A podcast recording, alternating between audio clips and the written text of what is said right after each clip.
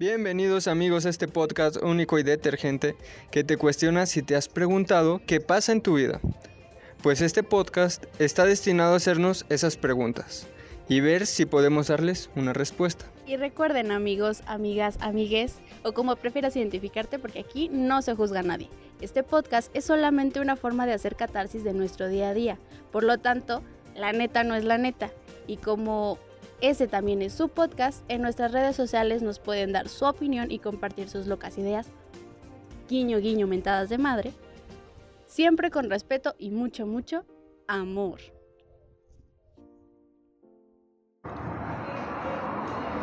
Hola amiguitos de la creación, espero que estén muy bien el día de hoy sea cual sea el día que nos estén escuchando, no importa si es, de día, si es de noche, si es de tarde, buenos días, buen día, a todos los queremos mucho.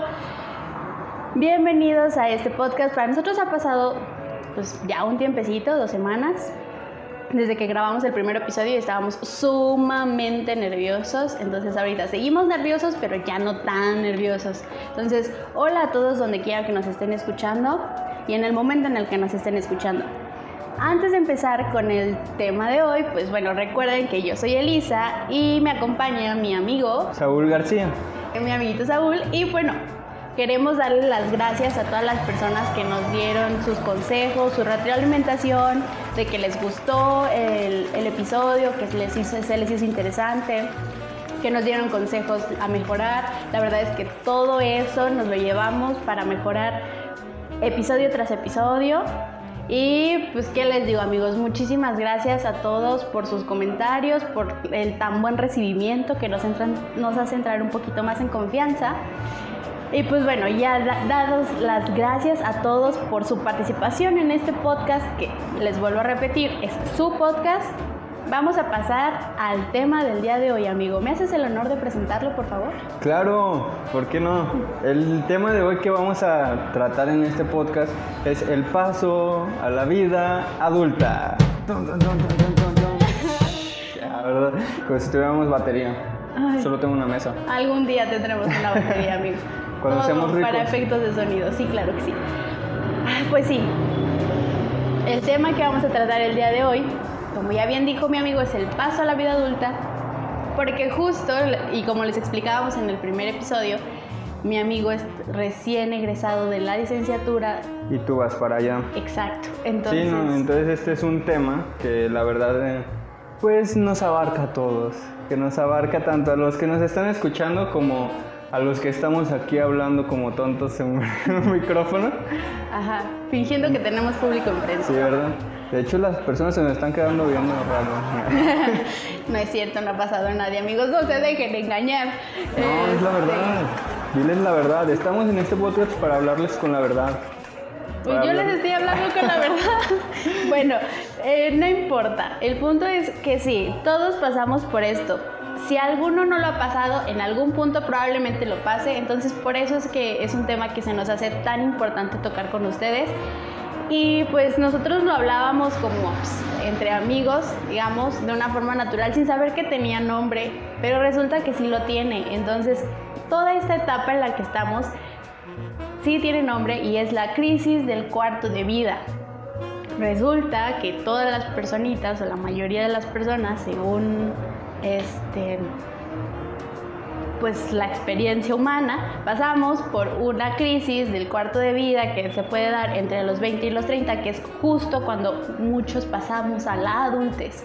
Entonces, dejamos de ser adolescentes, niños y pasamos a ser adultos y entonces eso es común. Estoy chiquito, pero no estoy chiquito, pero no quiero crecer, pero ya tengo que crecer y empiezo a tener las responsabilidades que por mi edad tengo que asumir, pero no las quiero asumir. Y justo de eso se trata este podcast o este episodio. Sí, mira, yo creo que todo esto comienza porque nos creamos como muchas perspectivas, ¿no? Sobre lo que es la vida adulta. En lo personal a mí me pasó que a los 17 años fui a... Cuando salí, o sea, de la prepa, me dijo mamá, tienes que conseguir trabajo. Y yo, no, no, no quiero trabajar. no, literalmente. Y mi tío, pues él me crió y me dijo, pues ¿por qué no vas a la bolsa de trabajo y preguntas? Y yo dije, pues voy. ¿no? Ahí iba yo bien valiente. Y un amigo también que pues él no quería entrar a estudiar, dijo, pues voy a, pues voy contigo, ¿no? Voy a, vamos a preguntar. Y llegamos ahí a la bolsa de trabajo, entramos, vimos gente llorando, no sabemos por qué. Y pues ya llegamos y pedimos trabajo, ¿no? Queremos trabajar y ¿qué, qué saben hacer? Pero no, pues arreglamos computadoras. Y ya nos dicen, ah, pues tenemos de costurero. Yo, sí, pero yo arreglo computadoras, ¿no? O sea, ¿qué tiene que ver? Digo, ah, te capacitan ahí. Y yo, ah, ok, pero yo quiero trabajar en lo que pues yo sé, ¿no? Y me acuerdo que me dijo, no, pues es que es lo que hay, agárralo o no. Y yo le dije, bueno, y lo agarré y me fui. Y dije, no vuelvo, o sea, en mi vida yo no vuelvo aquí a este lugar. O sea, la gente ya sabía, o sea, aprendí por qué la gente lloraba.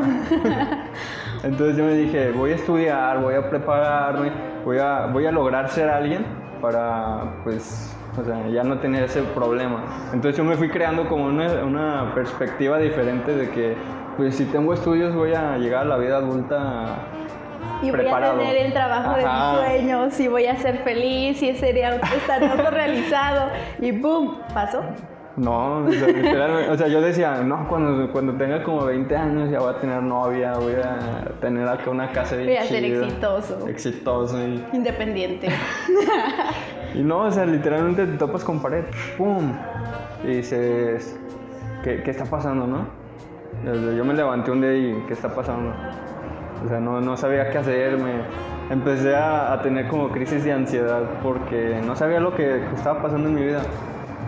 Entonces era una realidad, porque pues no hay empleo, o sea, no hay empleo cuando te topas con eso, con esa realidad de que no hay empleo. Eh, tus perspectivas de que, de que pues eh, todo es maravilloso se empiezan a caer. Y entonces dices, pues es lo que hay y lo agarras. Y no, así no. Y así no funciona. O sea, Literalmente, pues, tengo que decirlo, renuncié a mi trabajo. No duré nada en mi trabajo, en mi primer trabajo. Y es por lo mismo, de que yo tenía una perspectiva muy alta. Y, o sea, una licenciatura no te va a decir cómo te va a tratar la gente. O sea, a ellos no les interesa. Entonces, te topas con todas esas realidades. Sí, te das cuenta que lo que creíamos del mundo adulto no es lo que realmente es.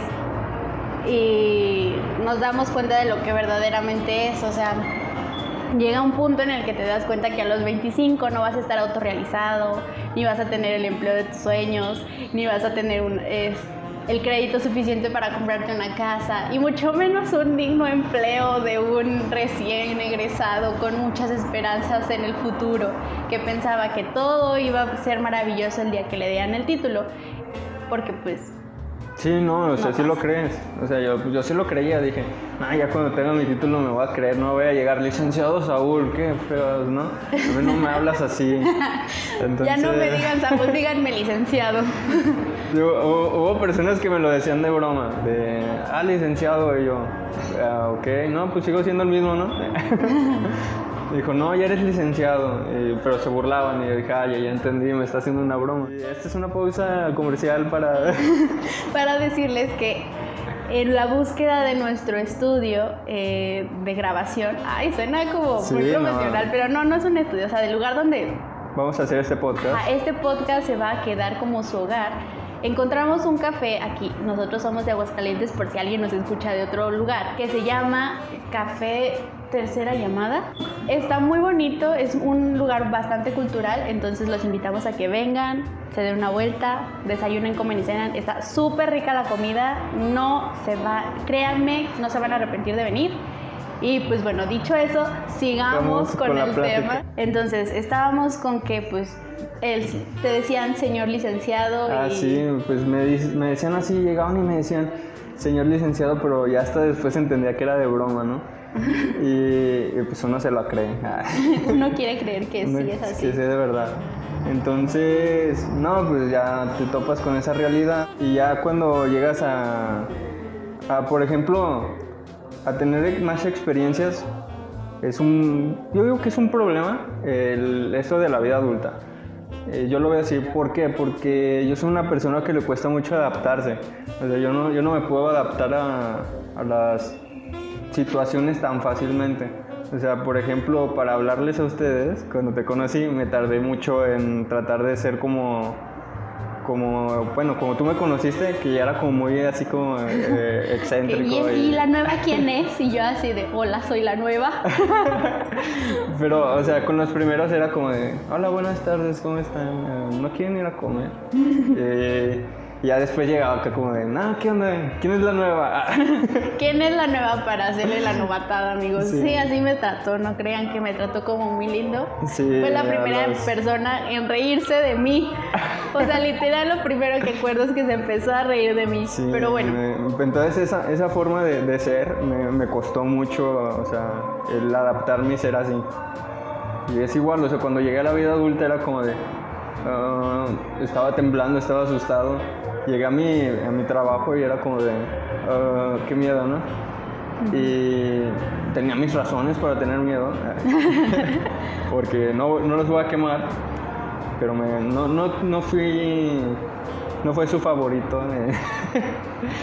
bueno, pero no importa, amigo, esas, esas, experiencias te hacen crecer y te hacen, pues, entender que la vida adulta no es fácil. Ay, sí. Y sabes algo, otra cosa que pasa, bueno, yo todavía estoy en mi último día antes de entrar a trabajar, pero justo he pasado ahorita en un tiempecito en el cual, por lo menos desde el año pasado, como tú, tú eres una de esas personas de las cuales voy a mencionar, mis amigos están titulando, están graduándose de la universidad y entonces es como, ya, ya llegó ese punto en el que tienes que crecer aunque no quieras y aunque te sientas chiquito y entonces la mayoría de mis conocidos ya se están graduando o están por graduarse. Algunos ya se están casando, teniendo hijos, comprometiéndose y yo así de espérate, espérate, espérate. Me siento como si tuviera 15 años y que realmente, o sea, estamos muy chiquitos y me siento todavía una niña pequeña que no puede hacerse bueno, más bien sí puede eh, hacerse responsable de su vida, pero de alguna forma no quiere, no quiere porque no quiero dejar de pensar que aún sigo siendo una bebé, bueno, no una bebé literal, pero no sé, como que chocar de frente con las responsabilidades de lo que ser adulto no es nada fácil. Es que no, no es fácil, pero porque, o sea, ponte a pensar, un adulto tiene que pagar luz, agua, gas, tienen que pagar eh, pues ya todo lo que tengas de gustos, ¿no? Comida. Entonces, lo voy a poner así, un sueldo de 1200 pesos, eh, trabajar todo el día, no te alcanza para nada. Literalmente no te alcanza para nada y tienes que aprender a administrarte. Entonces, cuando, cuando eres adolescente e hijo, tienes todas esas libertades de decir, ¿sabes qué? Yo voy a hacer lo que quiera, ¿no? Mi mamá me da dinero entonces se acaba ese privilegio y tienes que trabajar y entonces ya todo es tu responsabilidad. Y aparte si vives con papás tienes que dar como pues, cierto dinero porque vives ahí. Es dejar de, o sea, de pensar como un niño, o sea, decir, pues ya tengo que administrar este dinero para esto, dejar de salir a veces porque pues no te alcanza para salir tampoco. Entonces sí, me para mí es como algo que dices, me topé con pared de nuevo, lo voy a decir, lo voy a repetir, no me importa que lo escuchen 20 veces, porque, sí te porque sí te topan. Y hay personas que dicen, no, es que es súper fácil, pero, o sea, quizás ellos no están viendo pues, la, crisis dentro de la vida adulta, ¿no? Ellos, ellos ven esa comodidad porque hay personas que sus papás sí la siguen ayudando a pesar de, estar en, en, esa etapa de adultez, ¿no?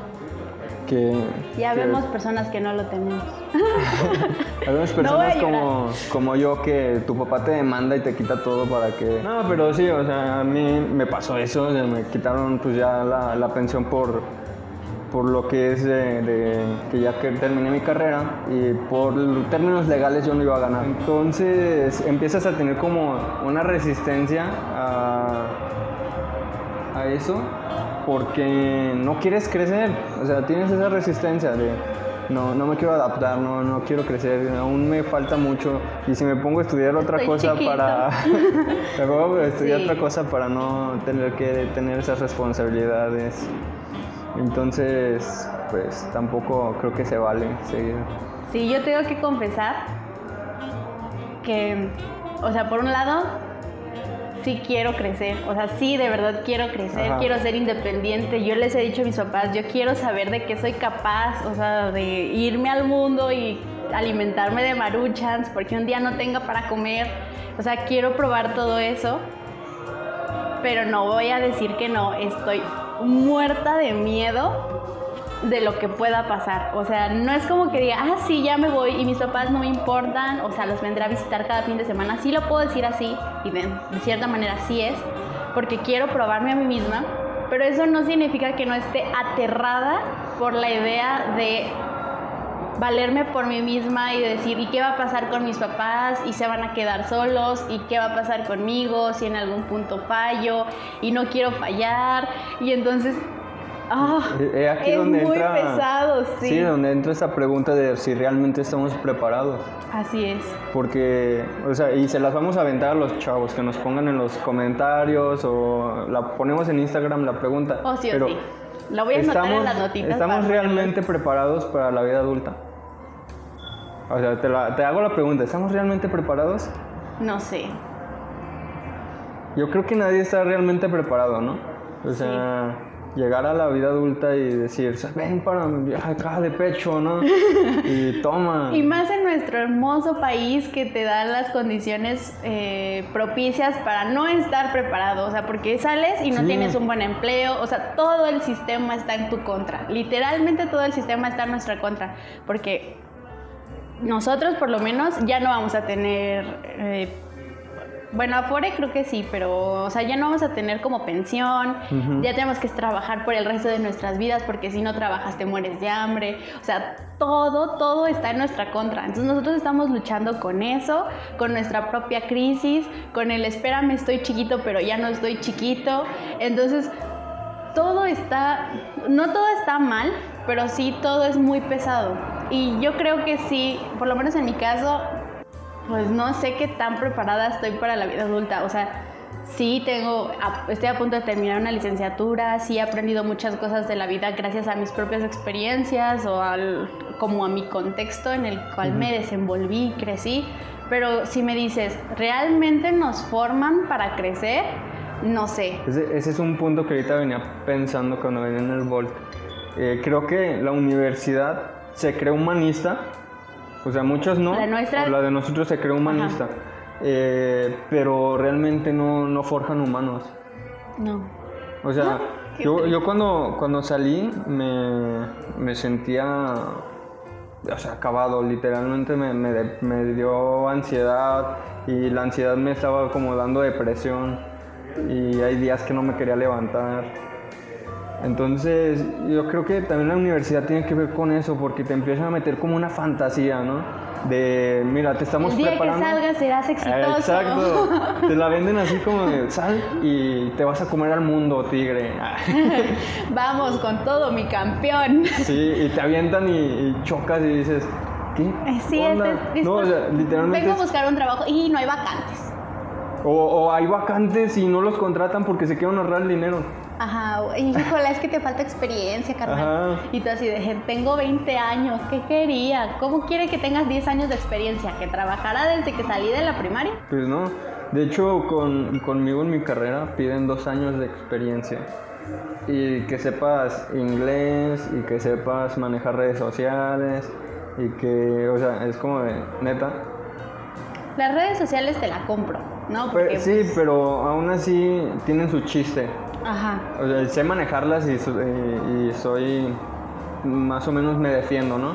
A pesar de no haber tomado un curso, eh, es algo que pues mi carrera necesitaba mucho y aparte yo soy adicto a las redes sociales, entonces me puse a explorar y... Pero los dos años de experiencia... Ajá, o sea, de hecho le, le, digo, o sea, yo platicando con, mis con mi familia, yo les decía eso de que dos años de experiencia le dije, o sea, mis prácticas y mi servicio y, mi, y que estuve becario pues no valen.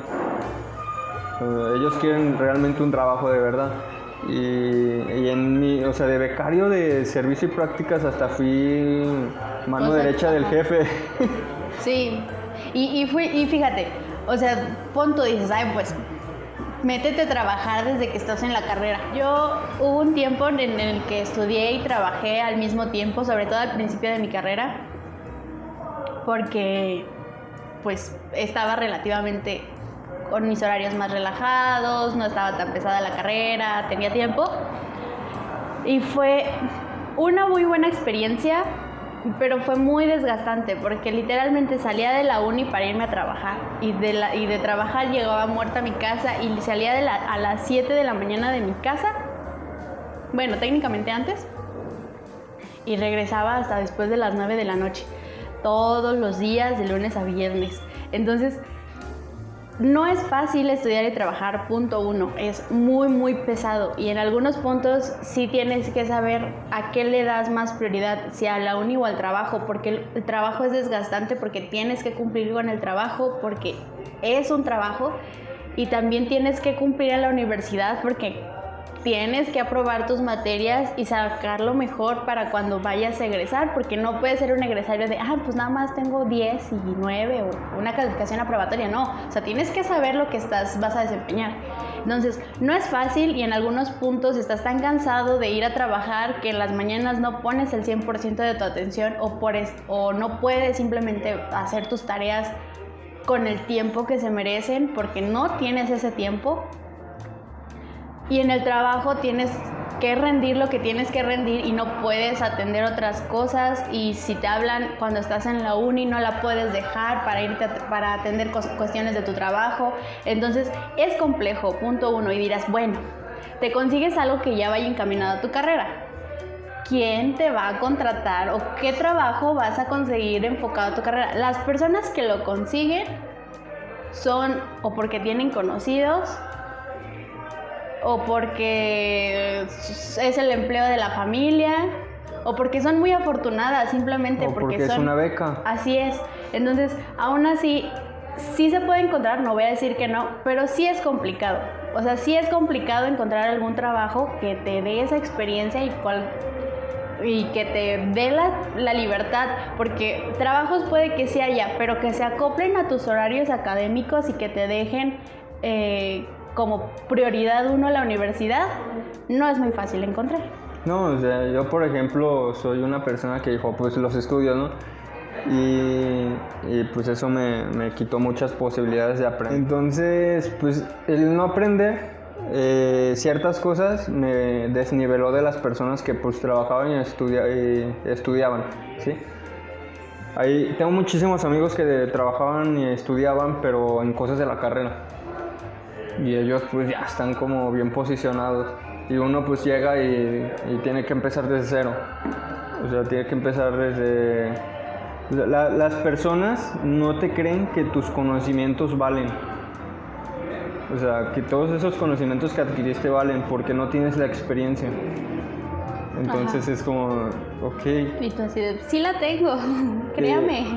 Sí, o sea, por ejemplo, sí puedo hacerlo. quizás a mí no me contratan porque la, la mayoría de mis trabajos son por parte mía.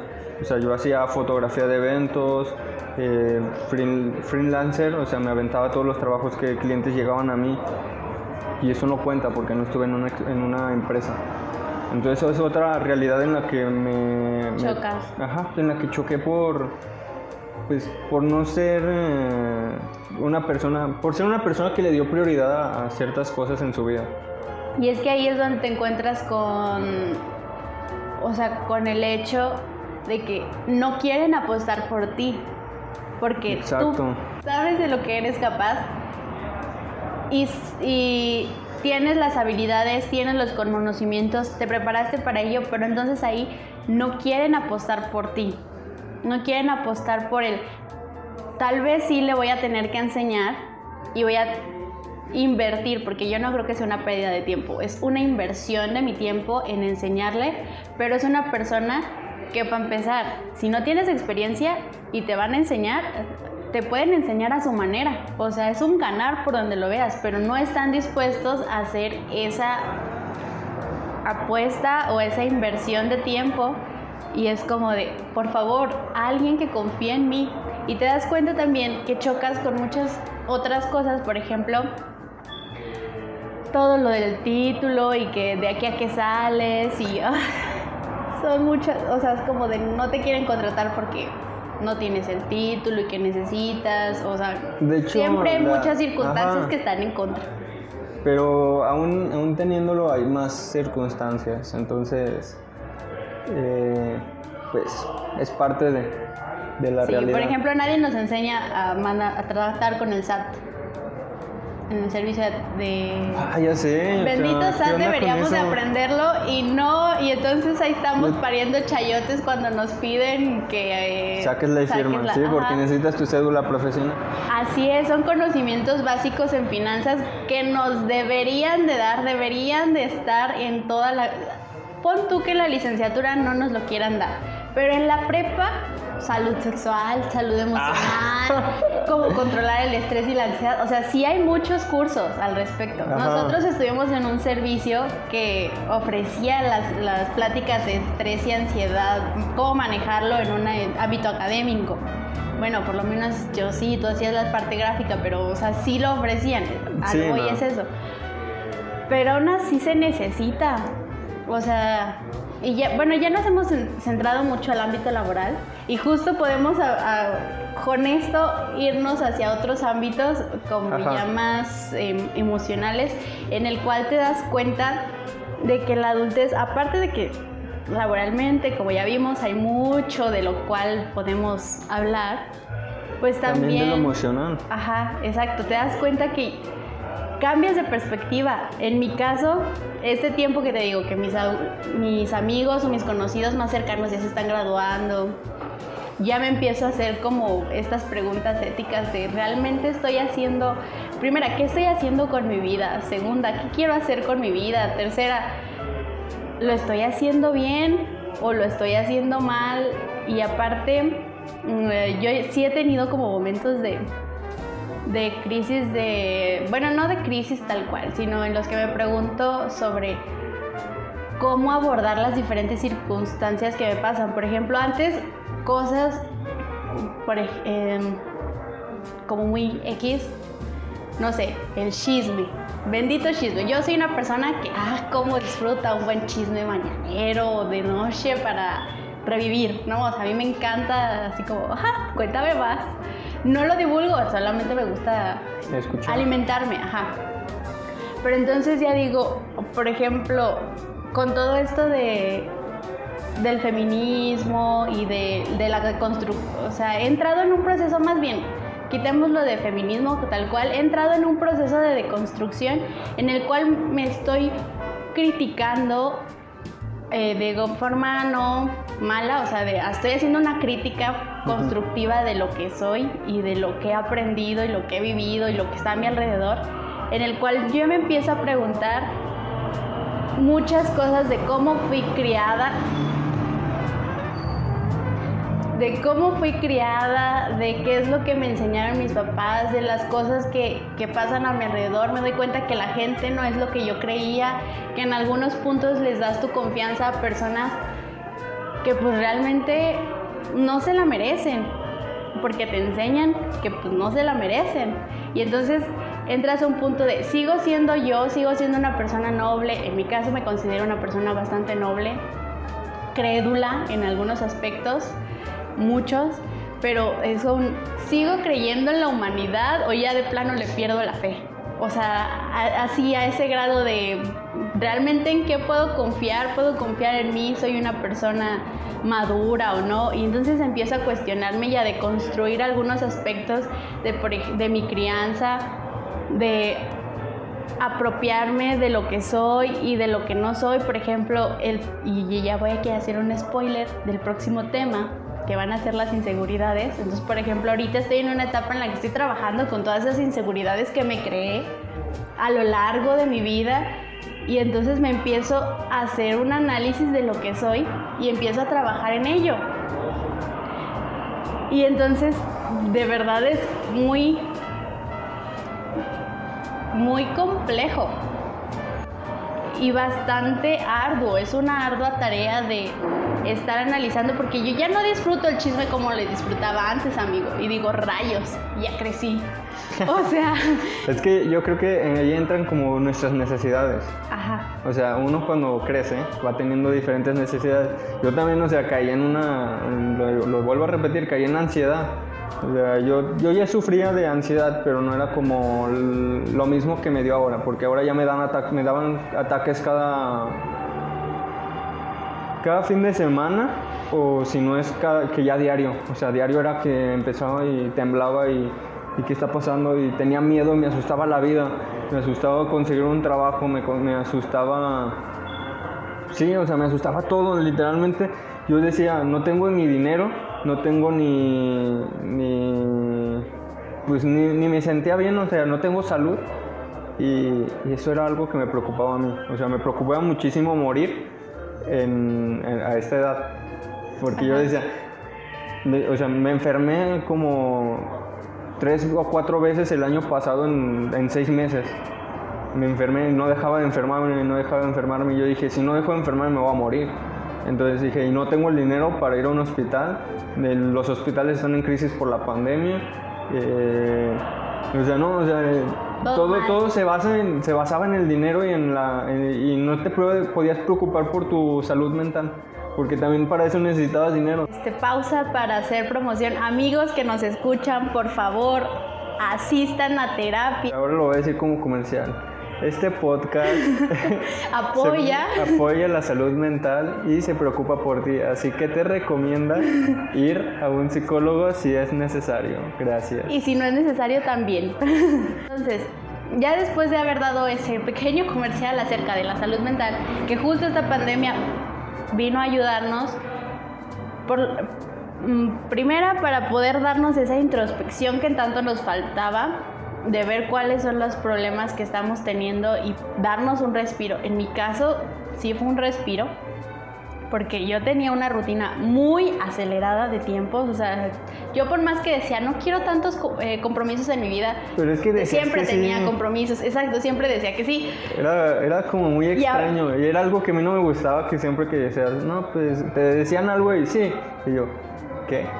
Y de hecho yo tenía, tenía todo lo contrario, porque yo me topé con eso. O sea, yo ya todo le decía que sí. Y llegó un punto donde, o sea, no, mi salud mental la puse en riesgo. Y todo eso, entonces mi salud Había que aprender a decir que no. Ajá, aprendí a decir que no. Y me acostumbré tanto a decir que no que siempre decía que no. Y yo siempre decía que sí. Y no me molesta, o sea, de verdad soy una persona que a todo mundo quiere ayudar. O sea, si tú me dices ayúdame y te puedo ayudar, lo hago. O sea, en general. Pero sí necesitaba aprender a decir no en algunos aspectos porque de repente ya estaba sobre, sobresaturada. O sea, no saturada, sobresaturada de cosas. Y dejaba de lado muchas cosas personales que me estaban pasando. Entonces en la cuarentena fue de, bueno, ya. Ya no hay más que hacer todo está detenido, necesito un tiempo para mí y eso hice, me di ese tiempo para trabajar mis cosas y fue la mejor decisión que pude haber tomado. Ahorita me siento mejor, mucho mejor de lo que estaba hace un año. Hace un año estaba, pero sí de perro, o sea, perdóname la expresión, pero me sentía muy mal psicológicamente, estaba... Yo seis meses. Mm. ahorita ya puedo Yo no sé cómo podía decir que estaba bien cuando me preguntaban cómo estaba sin llorar. Chale. No, pues yo con mis crisis, de hecho ya que fui el psicólogo, ya... Sí, la neta sí, sí he crecido bastante, ya me, o sea, el hecho de estar aquí, el es, eh, eh, este hecho, o sea, es un logro. Literalmente no me levantaba. Pero sí, no, neta, me ocasionó, o sea, la ansiedad me ocasionó muchos miedos hacia la vida adulta. Y y yo en lo, en lo personal aún le tengo miedo. Pero porque ahora tengo, o sea, por lo que acaba de pasar, literalmente ahora ya les tengo miedo a los jefes. O sea, que me traten de nuevo mal, que me, que me digan algo. Y no, no me interesa si escuchan esto, pero... pero sí, o sea... Yo, yo soy una persona que, que como lo tratan, trata Y, con estas crisis, o sea, me volví una persona que se empezó como a retraer, o sea, a guardarse todo. Porque de aún así ya me lo guardaba, pero, o sea, cada vez más. Y aún creo que necesito crecer más eh, como persona para poder enfrentar al 100 como la vida adulta. Y eso es algo que, o sea, que tenía miedo, ¿no? Eh, por ejemplo, lo, dije, lo dijimos al principio, o sea, estos temas tocan como de tu expectativa, mi expectativa era esa, o sea, yo dije, nada, pues voy a tener una novia, voy a ser acá bien, y no, o sea, de hecho, pues ni he tenido... no, no, hablemos de cosas tristes, no hablemos de cosas eh, tristes, pero sí, o sea, por ejemplo, yo me acuerdo que, bueno, un tiempo estuve trabajando con adolescentes de prepa, fíjate, me dio mucha risa, perdónenme si alguno está escuchando esto, que sea de alguno de mis estudiantes de, sobre todo de prepa, porque sí tengo varios en Facebook, pero no es personal, es, es una anécdota que me dio mucha risa. Entonces, en esta actividad que te digo de mm, tutorías, les decía que pusieran su plan de vida a dos años. Entonces, estoy hablando que eso era final de secundaria y a dos años estaban como a mitad de la carrera, técnicamente. Pero, ajá, pero técnica. No, o sea... ¿Pero es que están saliendo de secundaria? No, perdón, de prepa. Ah, ok. Ah, más bien, eran alumnos de prepa y estaban en el último año de su prepa. Y entonces les pedía que eh, su plan de vida a dos años y creo que a cinco, no me acuerdo, un plan de vida a cierta cantidad de años. Y había uno en el que era a dos entonces esa mitad, o sea, iban a tener como 19, 20 años. Y todos, bueno, no todos, pero sí la mayoría me ponían así como de, con un trabajo, un carro, una casa, y yo así de, ok, tienen 16. Y para ese entonces van a estar a media carrera. Y a mí me daba mucha risa interna porque era como, yo lo hice. O sea, no era un, ay, pobrecitos, no, era un, cuando yo estuve en su lugar, hice exactamente lo mismo. Pensé que a dos años mi vida iba a estar resuelta. Ya iba a tener el trabajo de mi vida, iba a estar, uff, de lo mejor. Y ¡pum! Pasaron los dos años y no. Estaba a mitad de una carrera, en algunos momentos con crisis de si es la mejor decisión, si estoy en el lugar donde tengo que estar o qué es lo que tengo que hacer con mi vida replanteándome que ya no quería lo que quería hace dos años, que ya mis circunstancias de vida habían hecho otras cosas con mi vida, ya no era lo mismo, ¿sabes? Y entonces cuando los vi dije, ay, así yo pensaba, o sea, era como, pensaba que todo iba a ser tan fácil. Y a muchos sí les dije así de, a ver, me estás poniendo, ¿tú crees que a dos años que estés y ya como revolvían a hacer el, el trabajo? Pero entonces fue un, así pasamos todos, así pensamos. Yo me acuerdo que cuando estaba en la prepa les dije a mis papás que iba a estudiar, trabajar al mismo tiempo y que iba a hacer muchas cosas, o sea, que ya me iba a independizar justo al salirme de la carrera y que mi vida, y yo pensaba que todo iba a estar resuelto para mis 25 años. ¿Y qué crees? No fue así. Pues no, me voy, a, o sea, ahorita estudié y trabajé y fue la cosa más pesada, me sirvió mucho, sí me sirvió mucho, no me arrepiento pero sí fue muy pesado y no fue lo que yo esperaba. En cuanto a qué tan pesado creía que era y qué tan pesado fue. Entonces, pues sí, o sea, todos crecemos como con esas expectativas y sabes algo que me gusta, que me hace sentir tranquila. Primero, al saber que no somos los únicos. O sea, yo pensaba, no, no pensaba que fuera la única, pero sí me ha tocado que muchos de mis amigos este, están pasando por lo mismo, de qué carajos van a hacer con su vida. Y hace poquito una amiga hizo un grupo en Facebook de las personas que estamos por salir de la licenciatura. Eh, déjame busco el nombre porque cuando lo vi me agregó, fue como de sí, todos pasamos por lo mismo. Ah, grupo para las y los egresados que lloran por las noches, así se llama el grupo. Y me dio mucha risa porque Sí, o sea, somos muchas las y los egresados que lloramos por las noches porque no sabemos qué va, qué va a ser de nuestro futuro y pensamos que realmente no tenemos un futuro como el que nosotros hubiéramos imaginado. Y eso es muy triste, amigo. Y entonces... Yo, por ejemplo, cuando salí, eh, pensé, nah, ya no voy a tener las mismas responsabilidades, voy a tener más tiempo. Y esa es otra cosa que me dolió. O sea, literalmente en el primer trabajo que agarré eh, no tenía tiempo para nada, ni para respirar. Eh, esa era una de las razones por la que no me gustó. O sea, era muy estar, era una vida muy rápida. O sea, todo era muy rápido, muy rápido, muy rápido. Entonces mi ansiedad no me permite tener ese nivel de vida.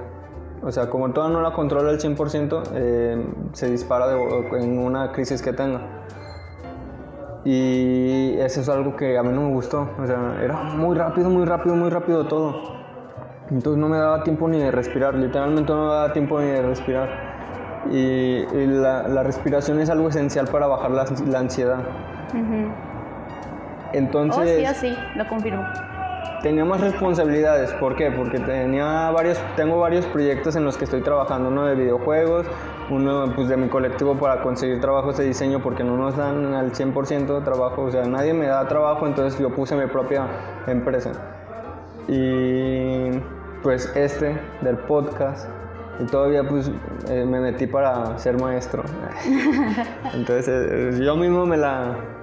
Te, te sobresaturaste. Ajá, y, y aparte pues era algo que, que, yo estaba haciendo porque pues me gusta me gustó abrir muchos caminos porque no sé qué va a ser de mi vida entonces yo necesito tener muchos planes de respaldo y alguno ha de funcionar y el trabajo no me estaba dejando ver esos planes o sea literalmente tuve que pausar todo para darle prioridad al trabajo porque necesitaba el dinero y el trabajo tampoco me estaba dando la salud, o sea, me estaba poniendo en problemas con mi salud mental de nuevo. Entonces dije, ¿sabes qué? No, no es lo mío, vámonos de nuevo por los, por los otros caminos, porque tengo otros caminos, tengo otras prioridades. Entonces, e-, es lo chido, ¿no? O sea, de la vida adulta, ¿no? Ya tienes tiempo para hacer varias cosas a la vez, pero ya es tu responsabilidad. Y luego entras a trabajar y ya no tienes tiempo para hacer muchas cosas a la vez, pero sí tienes dinero. Exacto. A veces. A veces. Bueno, es que no tampoco... O sea, técnicamente... Tienes dinero, pero el capitalismo no te lo permite. Ajá, o sea, técnicamente debería de ser así Tal vez ya no vas a tener tiempo porque tienes un trabajo, pero técnicamente vas a ganar. O sea, ese es el ideal, ¿no? O sea, lo que debería de ser. Pero, ese dinero tampoco te alcanza para nada. O sea, ya lo dijimos al principio, ¿no? Ese dinero no te alcanza para nada. Sí, o sea, tienes que cubrir necesidades con ese dinero. Entonces, tienes más responsabilidades, tienes más necesidades y tienes menos tiempo. Y estás en crisis, no te olvides de eso. y estás en crisis. Tienes que cuidar tu salud física y mental. Ajá. O sea, ¿Qué, qué pedo con la vida adulta? Supongo que hay que agarrarle el ritmo y acostumbrarte. Ahora entiendo por qué cuando eres un niño vives como en la fantasía y pensando así como, ah, sí. Bueno, en lo... digamos que, o sea, en un punto ideal o en un punto teórico, cuando eres más pequeño es, pues, es más fácil imaginarte y pensar positivo y charla pero cuando creces, ves, o sea, el típico estereotipo de que los. El, el meme este del señor que está en la computadora con su cara así toda. De, del trabajo, cuando llevas. No, la verdad no sé. Ay, bueno, el punto es que estás. o sea, ves a los adultos cansados, fastidiados, apagados, y, ya, y ahorita entiendes el por qué están así. Es que ahí hay, hay otra cosa, o sea, no existe la felicidad en la vida adulta. Sí existe. yo sé, yo estoy segura de que existe. Porque sabes que yo no quiero dejar de creer en la humanidad. O sea, créeme que debería de ser un poquito menos confiada. Ese, es un problema que yo tengo. O sea, yo no creo en la humanidad. No, yo sí. Todavía le tengo fe. O sea, yo elijo seguir creyendo. O sea, te digo, en este tiempo me han pasado muchas cosas por las cuales debe, no debería, pero sí con eso podría justificarme para decir ya no voy a creer en las personas y voy a ser una persona muy, este, muy cerrada y lo que tú quieras, pero no, yo elijo creer, yo elijo creer en la humanidad todavía y voy a seguir creyendo y voy a seguir siendo una persona bastante confiada y muy noble y sí, voy a, a abrazar esas cualidades mías y no las voy a perder, amigo. Sorry. pero sí creo que los sí creo que los adultos podemos ser felices. Ay, porque ya me estoy incluyendo en la etapa de adulto, porque hace otra cosa que me pasó es que ya van dos veces que me dicen señora, amigo, señora, y yo así de, no me digas señora, por favor. Pero eran personas de mi edad o más grandes. O sea, cuando me lo dice un adolescente, dices, te pasa, pero un niño dices, órale, va. Pero alguien de tu edad que te diga señora es como, ay, ya, ya me llegaron, ya, me, ya sentí los 20 años encima. Así, es horrible. Pero bueno. O sea, pero tenemos 20 años, es como... Pero deja tú. Me dijeron señora, entonces ahí ya me puedo decir parte de, la, de la adultez. Y sí creo que se puede ser feliz. Yo sí creo en la felicidad. O sea, creo que es, o sea, sí podemos trabajar en ella. No en una felicidad constante ni una felicidad tóxica, pero sí puedes hacer que tus vivencias, sacar lo mejor de ellas. O sea, no decir, ay, la vida es un asco. Sí, la vida es un asco, pero puedes encontrar algo bueno en esa vida de asco. Por lo menos un aprendizaje. Ya te pusiste muy negativa. Ya te pusiste, no, espera, ya, tranquila. No, no estoy negativa. Respira, respira, déjame hablar. No estoy negativa, al contrario. yo me, he puesto a pensar cómo, cómo hay tanto adulto enojado ¿no? con la vida. Y es por eso, porque no buscan esa felicidad. Y, en lo personal yo creo que voy para allá. Entonces a mí me da miedo ser ese adulto en algún punto que, que diga, estoy harto, ¿no? Ya estoy harto de la vida. Y desquitarme, no sé, con las personas en mi trabajo o desquitarme con mi familia o desquitarme con la persona que va pasando con su helado y se lo tiro, ¿no? ¿Por qué comes helado, no? Yo, yo, no quiero que seas feliz. Algún día tu niño vas a crecer, ¿no? O sea, yo no quiero ser ese adulto amargado. Entonces, eh, yo, yo por eso fui a terapia, porque en serio me estaba amargando demasiado. O sea, yo ahorita tengo, tengo un miedo irracional ahora al amor. no, pero yo digo, Sí, eh, antes pues me aventaba. Aunque me sintiera como me sintiera y se sentía bonito enamorarse. Ahora, ya, le tiene miedo al amor. Ahora ya no, ya no, no me creo capaz de, de, amar a alguien si no me siento yo feliz. O sea, si yo no me siento capaz. Ese es el amor propio, amigo. ¿Qué? o sea, si no eres capaz de amar de ti, ¿cómo esperas amar a alguien? Es el amor propio, amigo. Ese te lo presento, mucho gusto. ¿Qué? bueno, acabo de descubrir algo en este podcast. Espero que ustedes también. Eh, eso de. O sea, ay, no, o sea, las expectativas ese, ese, es el problema de, tanto de la vida de la vida amorosa y de la vida adulta. Oh, sí, oh, sí, las expectativas, sí, las expectativas son el problema, bueno, no, son uno de los problemas que complican todo. Pero dejemos nuestras experiencias amorosas para otro capítulo, para otro episodio, porque eso sería muy largo. O sea que, no, o sea, no digo que vayamos a contar Entonces, aquí pues, ya para, intimidades. Sí, pero ya para terminar, mejor hay que Sí, porque ya nos estamos desviando mucho, del, tema, y esto se puede alargar. y creo que ya hablamos lo, suficiente para que los espectadores entiendan que, que, no son los únicos que tienen estos problemas, estas crisis, esta, estas preguntas, y posiblemente se van a ir con más preguntas por culpa de nuestras pláticas. O probablemente van a, a media podcast van a decir, ya, por favor, cállenlos, pero, o sea, como bien dijimos, son nuestras experiencias, es lo que nosotros estamos viviendo y pues esperamos que ustedes que estén pasando por esto, sépanse que no están solos, sépanse acompañados y... Ok. No, bueno, pues antes de, cerrar me gustaría dar un anuncio. Hablando de proyectos, Ajá. Eh, ¿Te vas a anunciar a ti solo hoy? No, de ah. hecho hay un amigo que sacó su primera canción. ¡Ah! Se llama Ricardo Past. Búsquenlo en, ahí en Spotify. Lo vamos a dejar en redes sociales para que lo escuchen, para que digan, pues ahí le den su seguir si les gusta su música. Y ahora sí, vamos a cerrar. Bueno, después de este, de este comercial dado por mi amigo Saúl, y pues bueno, ya hablamos mucho de este tema, yo creo que ya lo que podamos decir si es que no, ya fuimos bastante redundantes. Espero que no los hayamos cansado, amigos, amigues, este, amigas, de hablar de, nuestras vivencias. Fue catártico, si ah, fue catártico para nosotros y probablemente si seguimos pensando en, esto, podemos sacar muchas otras cosas al respecto. Entonces, pero bueno, yo creo que ya para, el para no aburrirlos sería todo. Y bueno, pues agradecerles a todos los que nos escuchan, muchas gracias. Recuerden seguirnos en nuestras redes sociales, nos encuentran en Facebook e Instagram como te has preguntado. En YouTube también nos encuentran como te has preguntado. Y pues nada, síganos, regálenos sus likes, sus me gustas, sus me encanta, sus me divierte, sus me enoja, sus me entristece, me asombra, lo que nos quieran regalar. Sus comentarios. Sus comentarios, sobre todo regálenos sus comentarios, si les gustó, si no les gustó. Y todo el speech que ya se saben acerca de los que estamos en este intentando hacer esto de de los podcasts y los videos de YouTube. Suscríbanse, síganos, ya se lo saben, todo el mundo se los dice. la campanita. Ajá, la campanita para que activen sus notificaciones.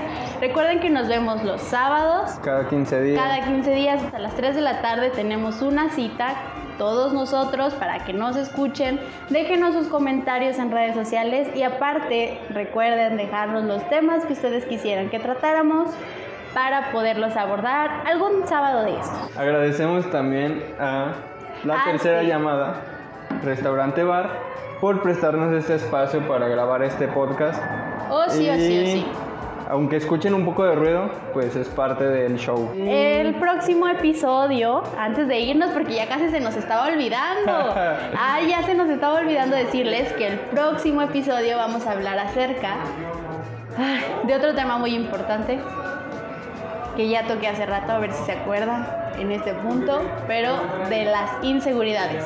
Vamos a hablar de lo que todo el mundo pasamos y que casi nadie habla, las inseguridades. Entonces, de mi parte es todo. ¿Algo más que quieras decir, amigo? Nada más, más que nos vemos y gracias por escucharnos. Adiós.